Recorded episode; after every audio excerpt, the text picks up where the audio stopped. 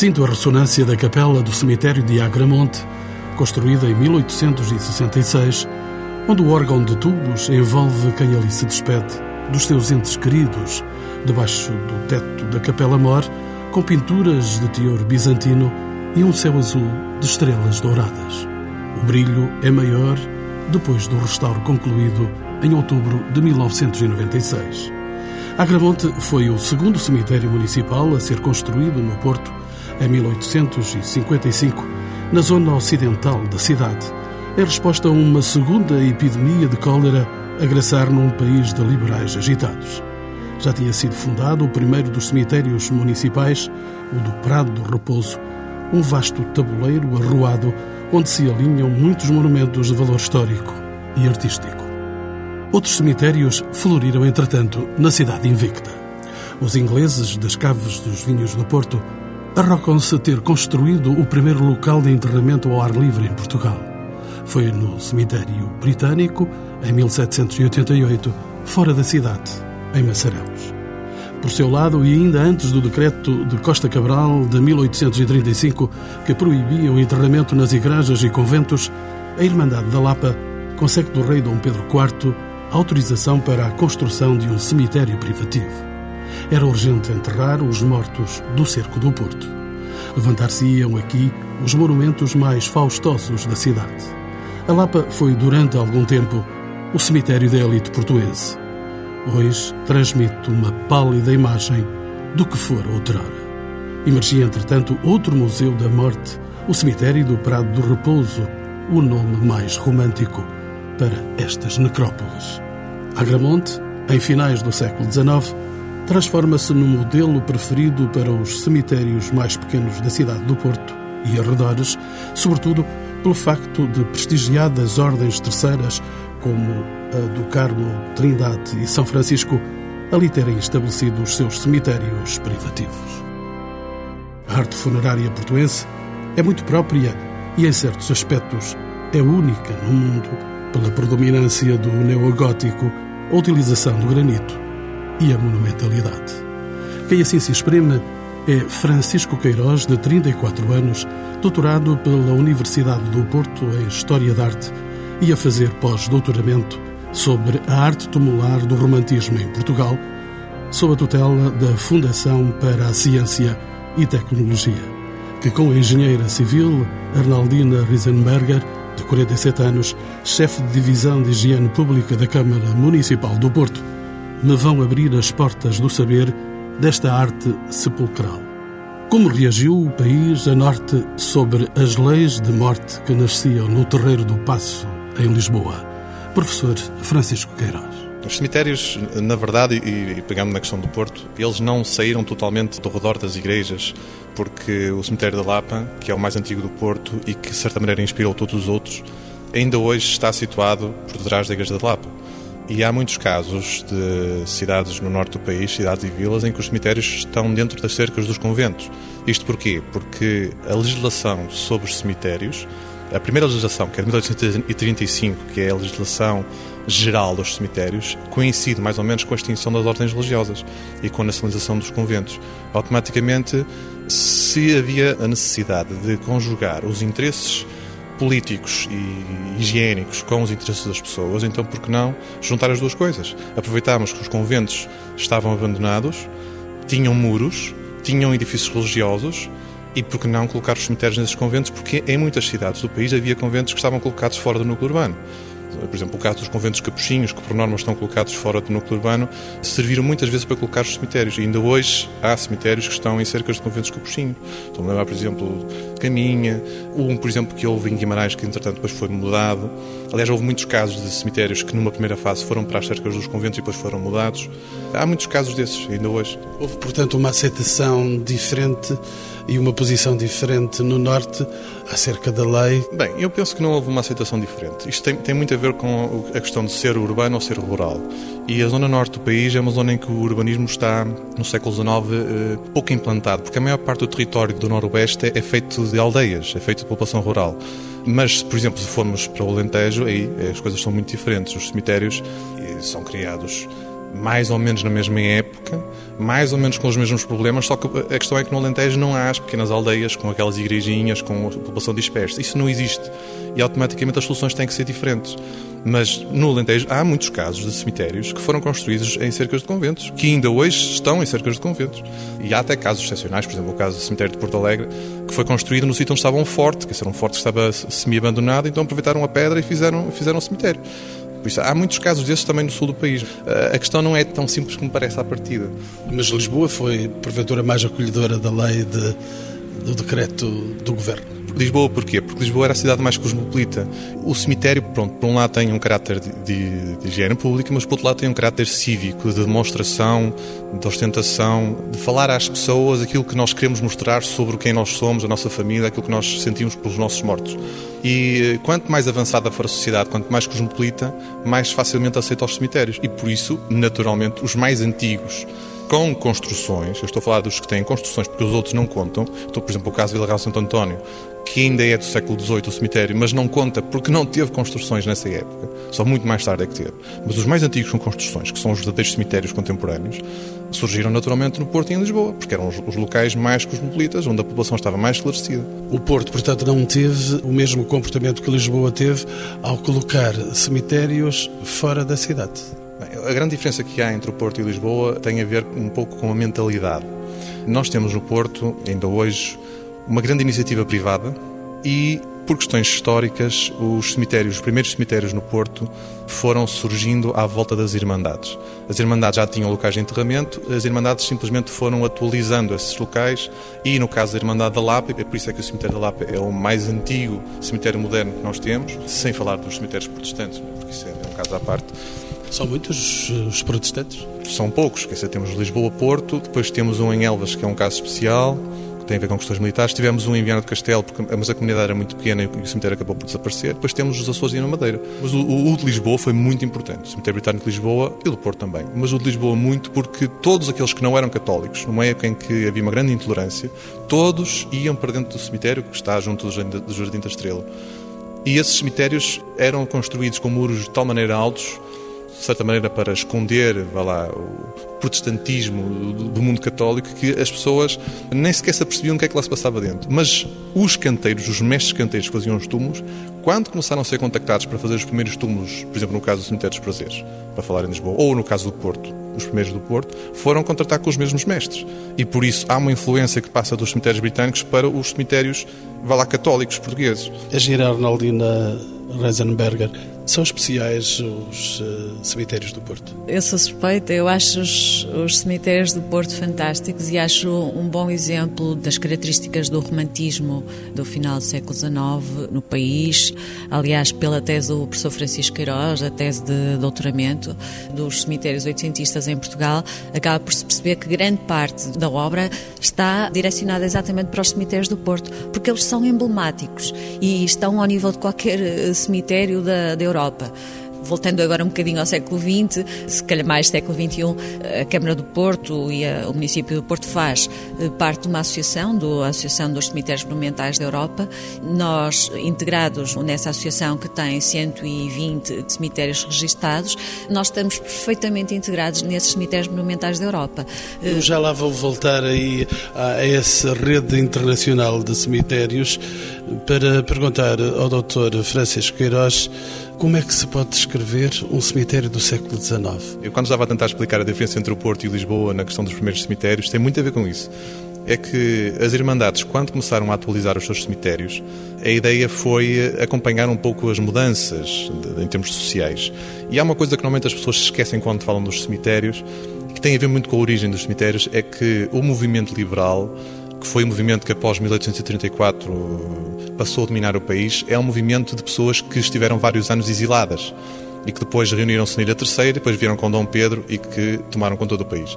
E, de certa maneira, os cargos políticos foram distribuídos pelos amigos. Ora, quem eram essas pessoas? Essas pessoas estiveram todas, ou praticamente todas, em Londres e em Paris. E em Paris, naquela época, havia um cemitério que era muito famoso, que era o Père Lachaise e que tinha já vários roteiros editados com várias edições. O Père Lachaise tem uma grande influência em Portugal, mas também há uma influência italiana, mais pelo lado dos artistas, dos arquitetos.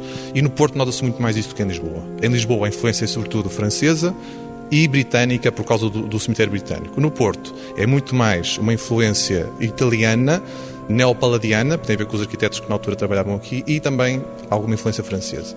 Agora, em termos de disposição dos cemitérios, que é isso que, que interessa mais agora, como a Irmandade da Lapa conseguiu criar um cemitério privativo, a lei de 1835 não obrigava à criação de cemitérios privativos, obrigava a cemitérios públicos.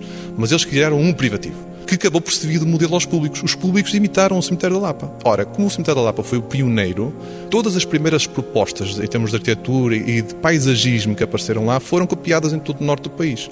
Enquanto que em Lisboa, que ignorou completamente o cemitério da Lapa, pois seguiu um caminho próprio, e nós, passados 30, 40, 50 anos, em meados do século XIX, nós temos no Porto e em Lisboa duas maneiras diferentes de fazer cemitérios. Com algumas semelhanças, sim, mas duas maneiras diferentes. E essas duas maneiras diferentes são basicamente isso. No Porto, os jazigos capelas são normalmente muito maiores e, porque são maiores, são colocados nas orlas. Ao passo que em Lisboa, os cemitérios dispõem-se ao longo das ruas e tanto capelas como mausoléus, como pedestais, como cruzes, são todos em fila ao longo das ruas. E no Porto não.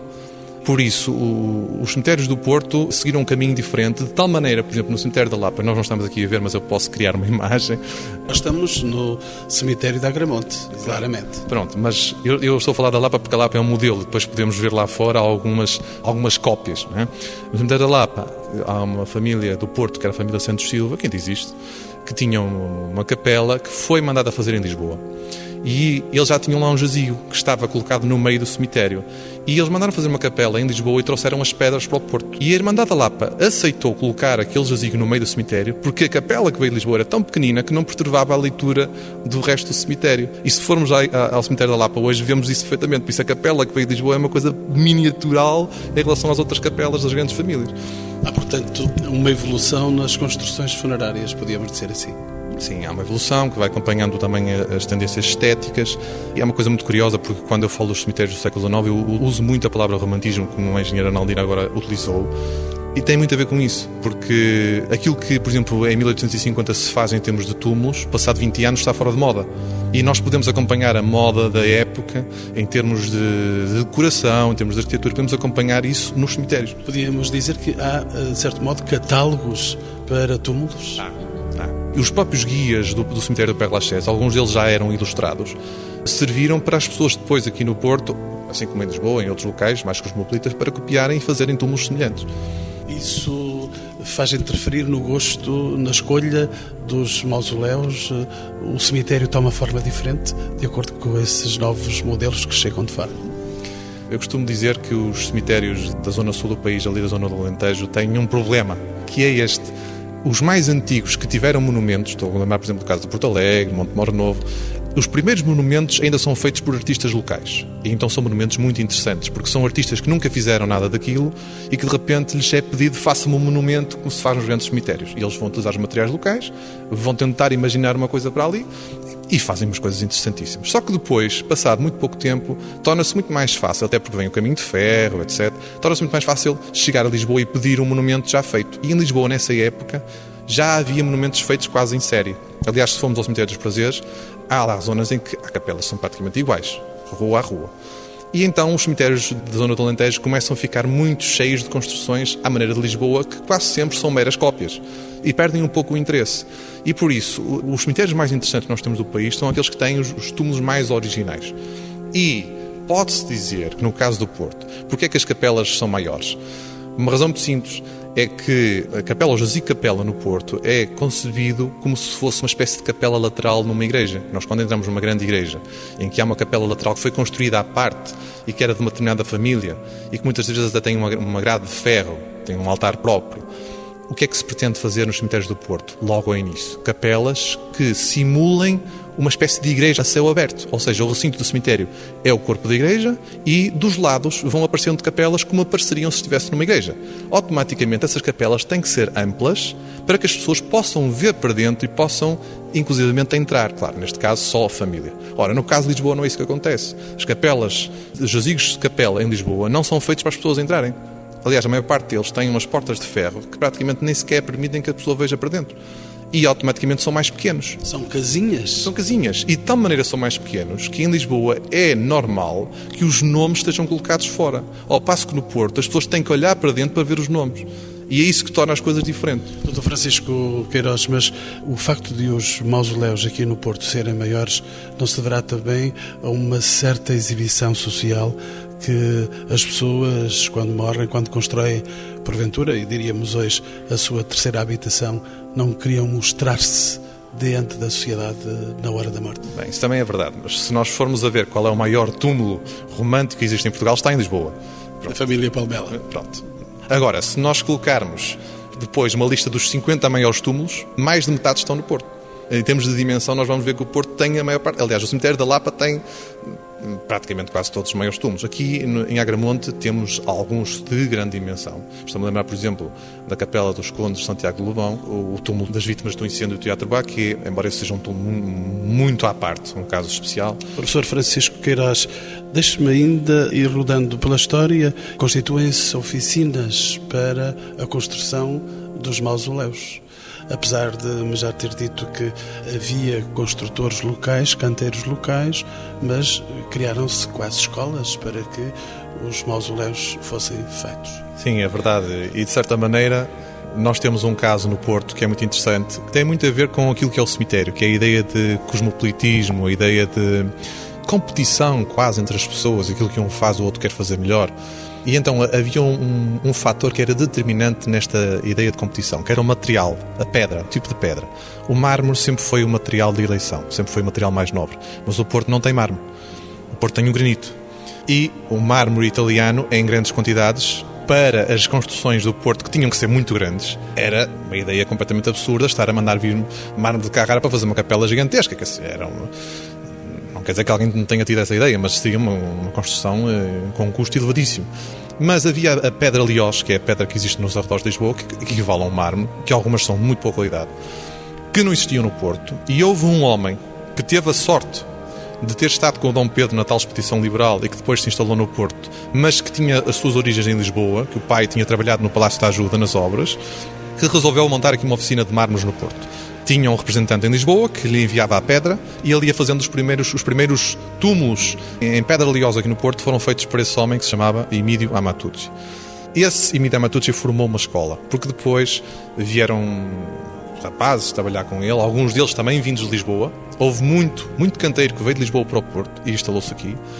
E um desses rapazes depois viria a notabilizar-se, que era o António Almeida da Costa, a tal ponto que, juntamente com o Teixeira Lopes Pai, vai fundar uma fábrica de cerâmica e, em finais do século XIX, é a única pessoa no, no país que consegue, nas suas oficinas, fazer quase completamente um grande monumento funerário.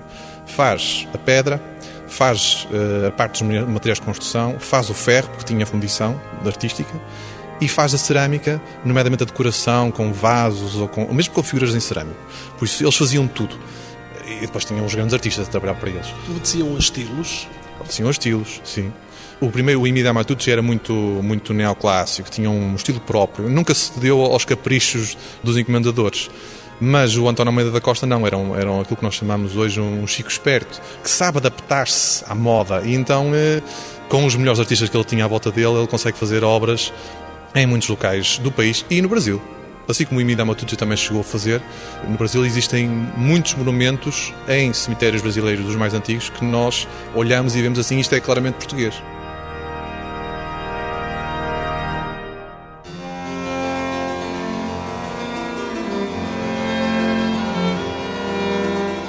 Despeço-me desta capela envolvente de Agramonte e saio com os meus convidados para este sol de outono de visita a alguns lugares emblemáticos desta pequena cidade, onde os sinais se erguem no corpo das metáforas que povoam este cemitério romântico, proposto para classificação de imóvel de interesse público. Já que estamos a olhar aqui em frente para um túmulo muito simples, mas que tem uma flor, vamos começar precisamente com esta flor. Porquê é que eu venho aqui? Porque quando nós falamos da questão dos símbolos, temos às vezes alguma dificuldade em saber o que é que eles significam, porque muitas das vezes eles surgem associados. E quando eles surgem associados, ou quando existem mais do que um número, nós temos que começar a perceber o que é que eles podem significar. E nós temos aqui simplesmente uma flor, e depois por baixo temos o nome das pessoas que faleceram, E esta flor representa a mensagem principal do túmulo. Por isso, aqui embaixo no pedestal nós temos a parte informativa. Por isso, ao jazigo de fulano de tal. E por cima temos aquilo que quem mandou erigir quer passar às pessoas. E essa mensagem é, por simplesmente, saudade, porque é o nome da flor. A flor chama-se saudade. saudade. Por isso é só isso que está aqui. Há outros casos, por exemplo, em que se nós queremos uma mensagem mais completa, nós podemos ter, por exemplo, a saudade, não é? E depois, cruzando com a saudade, uma perpétua. Que significa saudade perpétua. Uma perpétua que é uma... Exatamente, é uma flor, não é? Podemos ter também a saudade com uma serpente enrolada à volta da saudade, que significa saudade infinita. Porquê? Porque é um círculo que se fecha sobre si próprio. Apesar de ser uma serpente. Exatamente, a serpente é a eternidade. E é aqui que eu quero chegar, é porque nós, quando vamos a um dicionário de símbolos, nós vemos lá a serpente. Serpente enrolada sobre si próprio significa a eternidade. Ok, tudo bem. Mas no cemitério, quando nós a vemos envolver a saudade, tem um significado próprio, porque há uma associação entre dois símbolos. E quem fala nisto fala em outros exemplos, por isso o cemitério tem, tem uma linguagem muito própria. Atenção que eu estou a falar do cemitério romântico porque no século XX este tipo de flor deixou de se usar. E eu pergunto, será que as pessoas deixaram de sentir saudade pelos seus entes queridos? Penso que não. Talvez já é tudo substituído de... pelos crisântemos. Ora bem, por isso é uma linguagem simbólica muito própria do, do, romantismo que depois se perdeu. E como nós já estamos no século XXI, já estamos muito afastados, nós temos hoje muita dificuldade em olhar para um cemitério e para este tipo de túmulos e perceber o que é que eles significam. Quando nós não percebemos o que as coisas são, temos dificuldade em gostar dessas coisas, em compreendê-las e em estimá-las. Não sabemos o que é que aquilo é, isto é uma coisa antiga, não sei o que é, não tenho grande interesse. Por isso só se ama o que se conhece.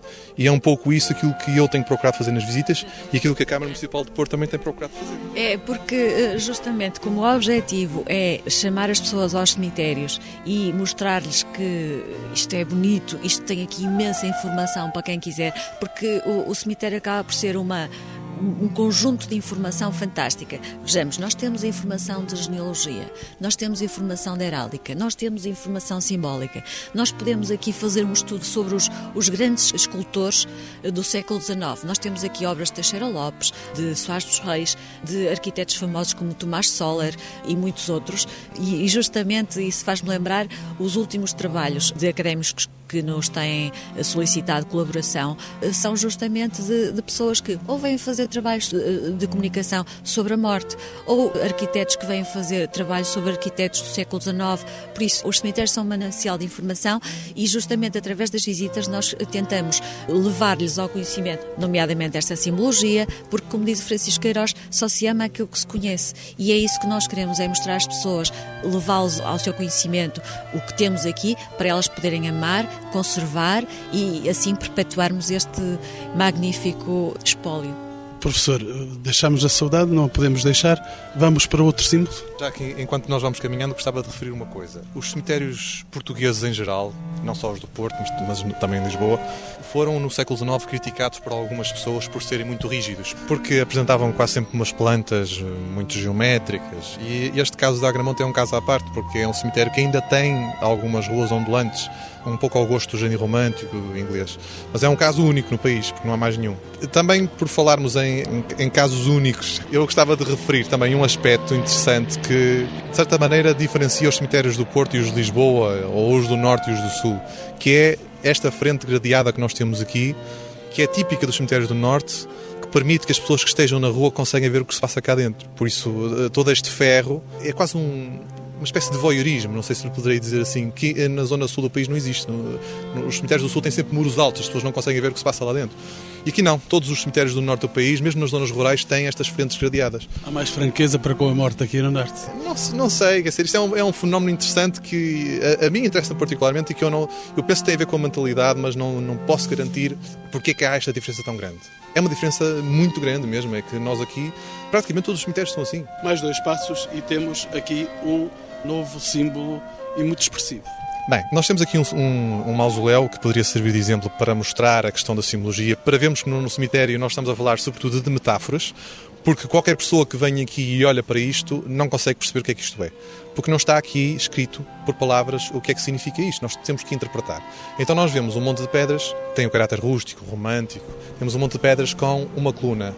Essa coluna, se nós formos aos dicionários de símbolos, vamos ver que é de, sendo partida, sinónimo de morte. E pronto, temos a metáfora da morte ali. É uma maneira de nós dizermos morte sem dizermos a palavra, que é típico do romantismo. Aliás, um dos cemitérios do Porto, que se chama Prado do Repouso, ele foi nomeado Prado do Repouso precisamente para evitar que as pessoas tivessem, sentissem no ouvido a conotação de cemitério. Por isso, Prado do Repouso é muito mais repousante, é muito mais agradável. É o cemitério português que tem um nome mais romântico, Prado do Repouso. No caso da Agramonte, pronto, não se inventou um nome especial, passou a ser o cemitério da Agramonte, mas aqui nós temos o exemplo típico, a coluna quebrada, o exemplo típico da metáfora. Professor, e as flores ali? As flores mostram o resto da mensagem. A flor é o martírio, o que significa que aquela pessoa, para quem foi construído o mausoléu, morreu depois de um grande padecimento. Pode ter sido uma doença grave, em que, em que sofreu muito, não sei, mas que foi assim, foi, porque está perfeitamente clara a mensagem. E depois temos no próprio ferro, na própria grade, temos uma coroa de perpétuas e de lado temos as ampulhetas, simbolizam a passagem do tempo. Temos uma série de símbolos, todos em conjunto, para mostrar aquilo que a pessoa quer transmitir a quem está a ver o cemitério. A engenheira Naldina falou há bocado em off, e é verdade que é uma coisa que eu também costumo dizer muitas vezes: os cemitérios são feitos para os vivos. Tudo isto são mensagens para os vivos. E no século XIX aparecem muitas notícias do jornal quando alguém morre, opiniões sobre a questão dos cemitérios que insistem muito na questão de haver uma espécie de dívida que as pessoas tinham para com os seus mortos. Se uma pessoa que tivesse uma determinada posição económica e social não construísse um monumento com uma determinada dimensão, automaticamente estaria a dizer aos outros que não gostava o suficiente daquele que morreu. E por isso, se é rico, tem que fazer um monumento grande porque senão as pessoas ficam a desconfiar. Não, se calhar não gostava daquela pessoa. E tem que mostrar, tem que colocar lá um símbolo qualquer, tem que mostrar aos outros que gostava dessa pessoa. Professor Francisco, vamos então ver mais esses Isso. outros sinais. Enquanto vamos, vamos caminhando, e uma vez que já se falou do túmulo do, das vítimas do incêndio do Teatro Baquet, é só para recordar que, como foram muitas as vítimas desse incêndio, esse é o jazigo onde tem a maior coroa de martírios do cemitério. Precisamente porque foi uma morte violenta. E muitos então, martírios. Muitos martírios.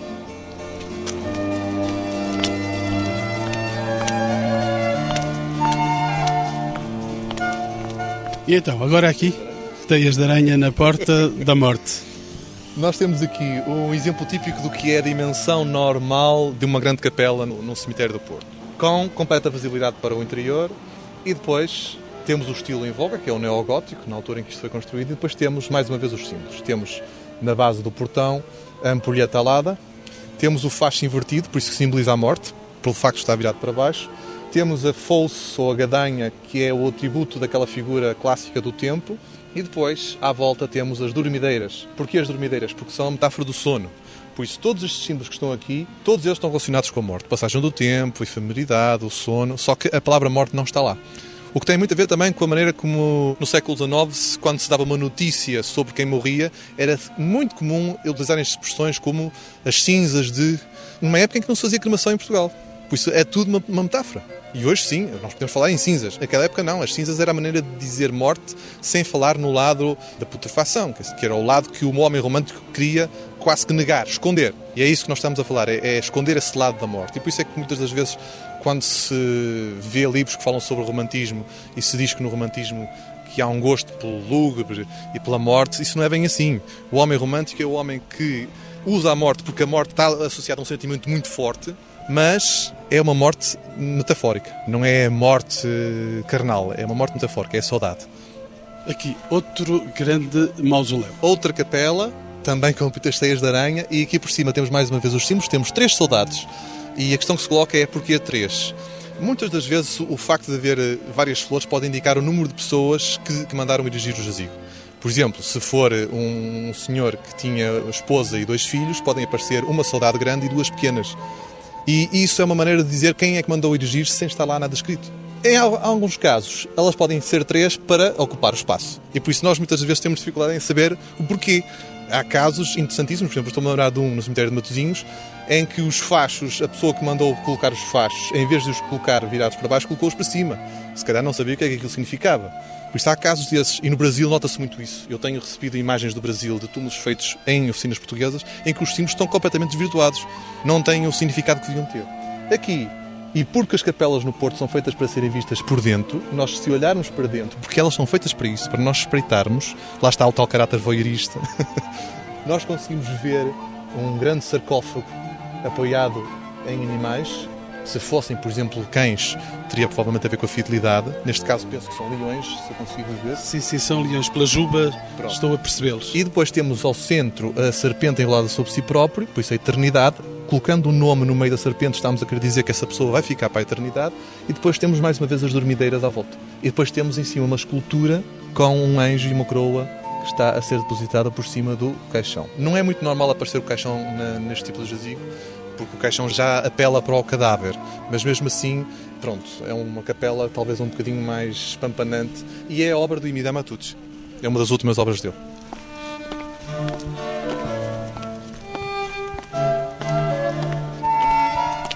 Aqui temos um outro caso em que nos aparece um mausoléu com um anjo e o anjo está com a posição de Impor silêncio. Impor silêncio, exatamente. E por isso, quando nós eh, falamos na questão dos anjos no cemitério, há muitos tipos de anjos. Há o anjo da redenção, há o anjo da paz, e este é o anjo do silêncio. Obviamente que este anjo não está a pedir às pessoas silêncio, está a dizer que o silêncio significa que a pessoa finou-se, extinguiu-se, já não há ação. Esta é a casa do silêncio, relativamente. De vez em quando ouve-se o murmurar das pessoas, mas de facto é uma casa de silêncio. Aliás, nota-se muita diferença quando nós estamos na cidade e entramos no cemitério, à medida que nós nos vamos afastando do portão, começa a ser cada vez mais silencioso. E no século XIX, os cemitérios, e por isso é que eles tinham arborização, para ser também uma espécie de jardins, muitas das pessoas iam aos cemitérios para meditar. E muitas das vezes os próprios túmulos tinham mensagens que tinham esse caráter cívico, claramente, é que eram feitos para que as pessoas meditassem, para que as pessoas se lembrassem. Eu tenho problemas com um vizinho, com um amigo, se calhar devo colocar estes problemas de parte porque a vida é efêmera, porque eu estou aqui a ver isto. É escusado estar a, a criar guerras e problemas porque nós vamos todos morrer, vamos todos para aqui.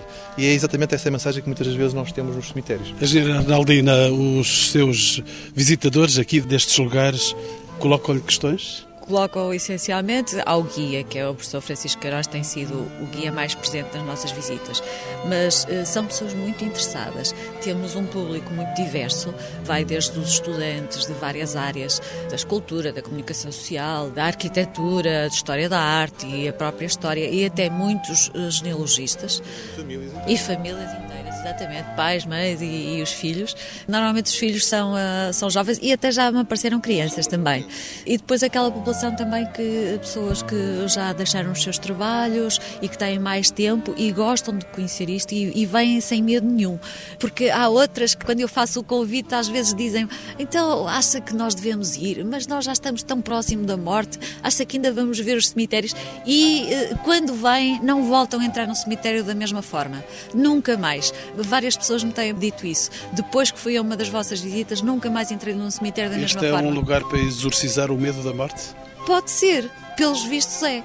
As pessoas deixam de pensar no cemitério como um local de inumação, mas também como um local de um museu ao ar livre. E isso é muito importante, porque voltamos à mesma questão. Se nós conhecermos, se nós apreciarmos, podemos conservar. E essa é a grande mensagem, quer para a comunidade onde está inserido o cemitério, como também para todos os estudiosos. E essa é a grande questão que se coloca, por exemplo, à Câmara do Porto, que tem eh, a responsabilidade concreta deste cemitério que tipo de conservação é que se faz num cemitério destes? A gestão cemiterial, que está delegada na nossa divisão de higiene pública, tem feito tudo e temos ainda muitos planos para continuar. Estamos brevemente para saber se nos foi eh, entregue a possibilidade de conservação das nossas capelas e conservação de jazigos que estão a cargo da Câmara ou que estão abandonados.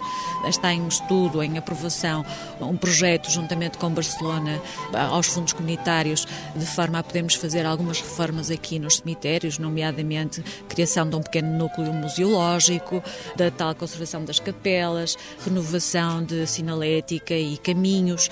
São tudo tudo objetivos da gestão da nossa Câmara. No centro... Integrada nessa rede internacional também integrada nessa rede internacional. Nós estamos em todas as frentes. São os programas, eh, são essa inclusão na, na associação, são a própria candidatura com outros membros dessa associação, nomeadamente com Barcelona, eh, são sempre ajudar quem nos procura no sentido de elaborar trabalhos eh, académicos ou não, documentários. Temos em vista também a realização de um documentário sobre os nossos cemitérios, sobre a vivência do dia a dia dos nossos cemitérios, o que é que dizem as pessoas pessoas que vêm aqui se sentam no banco a conversar, o que é que vêm cá ver. Nós temos um, uh, justamente neste cemitério jazigo de uma famosa violoncelista do início do século XX, Guilhermina Sugia, e esse é um dos uh, túmulos mais visitados e, vêm pessoas de Londres quando passam aqui, vêm visitá-los. E já muitos turistas estrangeiros vêm aqui ao cemitério visitar túmulos de várias pessoas. Esse é um dos mais visitados, Guilhermina Sugia. E se voltarmos ainda aos termos da conservação, não é fácil eh, avançar com a conservação destes lugares tão exigentes? Não é tão difícil assim. O que importa mesmo é a vontade. Nesse aspecto, eh, penso que estamos em boas mãos, porque a Câmara de Porto, neste momento, tem todas essas intenções e estou segura que vamos para a frente com a conservação dos, dos jazigos que estão abandonados e que estão na posse da Câmara.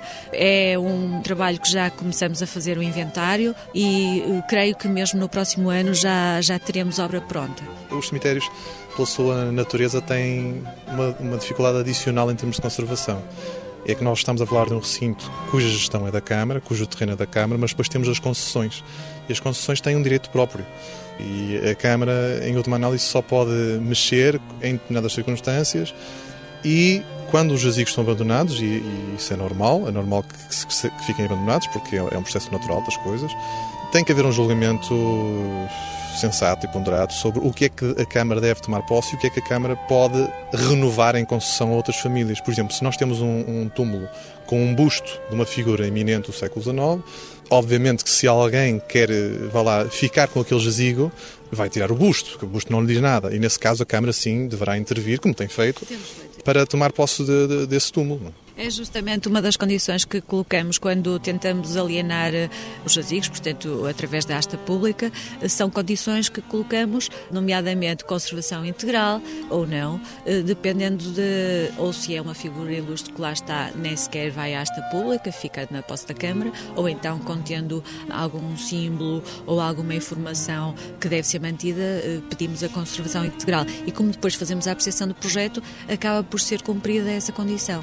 Por outro lado, sendo este espaço da responsabilidade da Câmara, e concretamente da Câmara do Porto, aqui não mexe quem quer.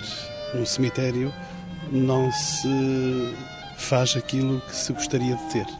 Não de todo. Uh, o que fazemos é uma apreciação, mesmo na, nas áreas das ordens religiosas, fazemos uma apreciação de projeto e tentamos, uma vez que estamos alertados para isso, tentamos sempre conservar, como originalmente, todos os, os pormenores dessa construção. E quando essas observações não são tomadas em consideração, tentamos sempre negociar e, uh, e não temos tido problemas. Entretanto, há projetos aqui na Câmara do Porto para este cemitério e para outros cemitérios? Há vários projetos projetos. Uh, um daqueles que mais me está a aliciar é um projeto que temos para fazer uma visita guiada pelos sons dos músicos que cá estão inumados.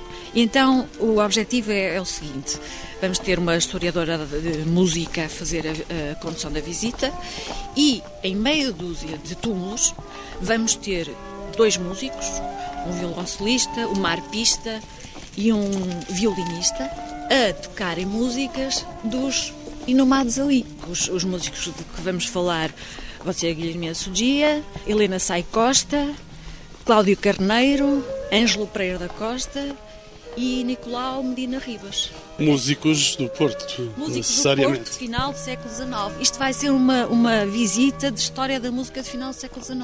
Entretanto, Francisco Queiroz, vamos já para o final do cemitério, caminhamos para uma das obras mais distinguidas e distintas deste lugar.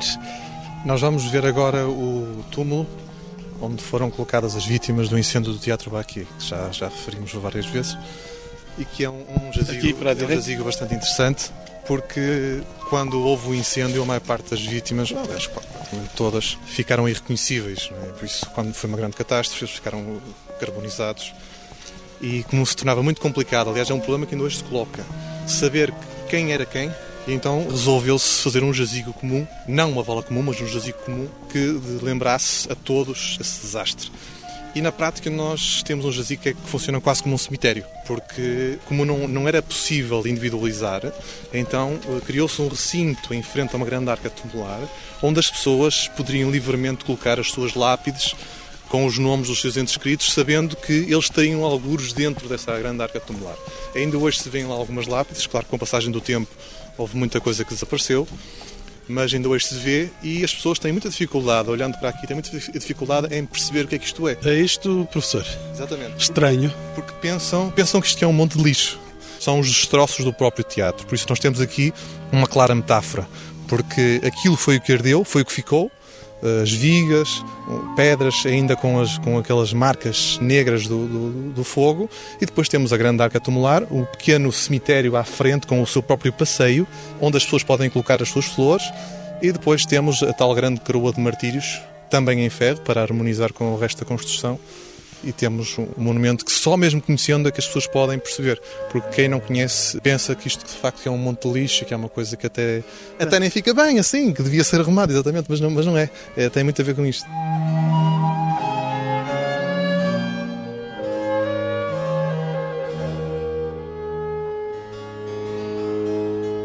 Está em linha a conservação dos cemitérios, inevitavelmente que eles terão que resistir ao tempo mas talvez a cremação, que é cada vez mais solicitada, talvez venha resolver um problema destes espaços.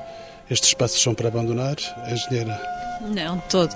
A cremação acabou por trazer algum alívio na pressão que se fazia nos cemitérios. Por exemplo, no Prado uh, do Repouso, que é o único cemitério que tem cremação aqui na cidade e no norte do país, nós temos neste momento uma ocupação de 60% e não já uma ocupação próximo dos 100% como existia há uns anos. A inauguração do nosso crematório foi em 96 e tem havido uma, um interesse crescente por esse tipo de solução para a morte. Depois temos temos as várias hipóteses de colocação das cinzas, temos um roseiral, no caso do Porto, que eu acho que é inédito em todo o país, no local onde se colocam as cinzas é plantada uma, uma roseira e aí fica para sempre, de forma que as pessoas, quando vão ver as cinzas do seu ente querido, veem a roseira e localizam-na pela roseira, não há mais qualquer identificação. Mas penso que, sem dúvida, este desafogar dos cemitérios tradicionais tradicionais, para isso contribuiu a cremação. E isso é ótimo, porque assim podemos reorganizá-los de outra forma e até investir mais na, na conservação deles. Professor, a cremação, o fim dos cemitérios? É isso, nós não sabemos muito bem o que é que vai acontecer, mas de facto a cremação tem muito a ver com a mentalidade atual. É? Também estamos numa época de negação da morte, mas de maneira diferente. E essa solução do, das rosas, mostra claramente que, apesar de tudo, a cremação não apaga completamente o desejo das pessoas se individualizarem na morte. São é mais minimalistas, tem um bocado a ver com aquilo que nós hoje vemos até em, aspectos da arte e do design, por isso é a mesma coisa. Rejeita-se a decoração excessiva, vai-se mais à, à essência das coisas. Agora, de facto, é verdade que a cremação tem ajudado bastante uh, na questão da pressão que é exercida sobre os cemitérios, sobretudo em termos de transformação dos monumentos antigos não há essa pressão tão forte, o que significa que eles podem ser cada vez mais tratados como uma espécie de museu. De tal maneira, eh, as práticas da morte estão a, a mudar que hoje as pessoas já começam a encarar o antigo como uma coisa que já é quase um museu. E é preciso que isso também aconteça porque nessa perspectiva talvez, e aliás já começa, já começa a acontecer isso, talvez surjam oportunidades dos próprios particulares ou adquirirem jazigos, ou adquirirem as concessões dos jazigos abandonados, os adquirirem já na perspectiva de eu quero qualquer coisa que seja interessante em termos históricos e artísticos. Já há casos desses. Porque há uns anos atrás eu lembro-me, por exemplo, quando apareciam notícias nos jornais coisas que nem se deviam colocar nos jornais, porque não é bem verdade, mas às vezes aparecia vende-se jazigo. Os jazigos não se vendem propriamente, mas vende-se jazigo. E muitas das vezes aparecia oito lugares, seis lugares, era uma espécie de T8, T6, era por aí que se estabelecia o preço. Hoje já não é bem assim. Hoje já aparecem eh, notícias do género: vende-se jazigo histórico ou jazigo capela antigo. Já se apela para esse caráter eh, patrimonial. Envolvido por este quase turismo cemiterial, e pelas preocupações da conservação e da nova forma de tratamento da morte, sou atraído pelo som de uma esfregona teimosa. Penitenciam-me por não lhe ter fixado o nome. De estatura pequena, uma mulher a dias do cemitério verga-se sobre o mármore da campa que não lhe pertence. via depois a sair, apressada, para cuidar dos seus pesadelos. Boa tarde. Boa tarde. Está aqui a A limpar. lavar, a limpar, é assim. Estou a limpar. É gente da sua família que está por Não, aqui? não, estou a limpar campas. É o seu trabalho. É assim. Gosta de fazer este trabalho? Remédio. Tem que ganhar algum. Tenho meu marido muito mal. Tenho uma nora, tenho meu marido com um cancro no estômago, um cancro na garganta, uma demência. Está acamado. E te- tenho uma nora que tirou os peitinhos e ela vai ser operada de barriga aberta. E o homem está desempregado e eu tenho que ajudar, que tenho dois gêmeos. E trabalha assim, todos os dias no cemitério. Às vezes venho duas, três vezes na semana, porque eu tenho poucas campinhas, eu só tenho seis campas, não tenho mais. E apareceu-me esta, eu estou aqui a lavá-la. Tem medo da morte, a senhora? Não, minha filha, quando a chegar, cá estamos. Nós vemos que tudo que nasce morre. Tudo que nasce morre. Quando chegar a minha vez, quando Deus quiser, lá vou. Nem que não queira, eu tenho que ir. Vale a pena.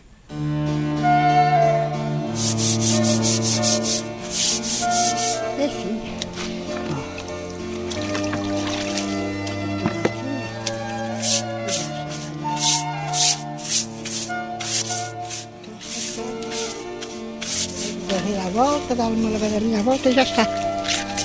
É assim na vida. Também agora é a última, que agora vou embora. Adeus, boa tarde. Boa tarde, senhor. Vá com Deus.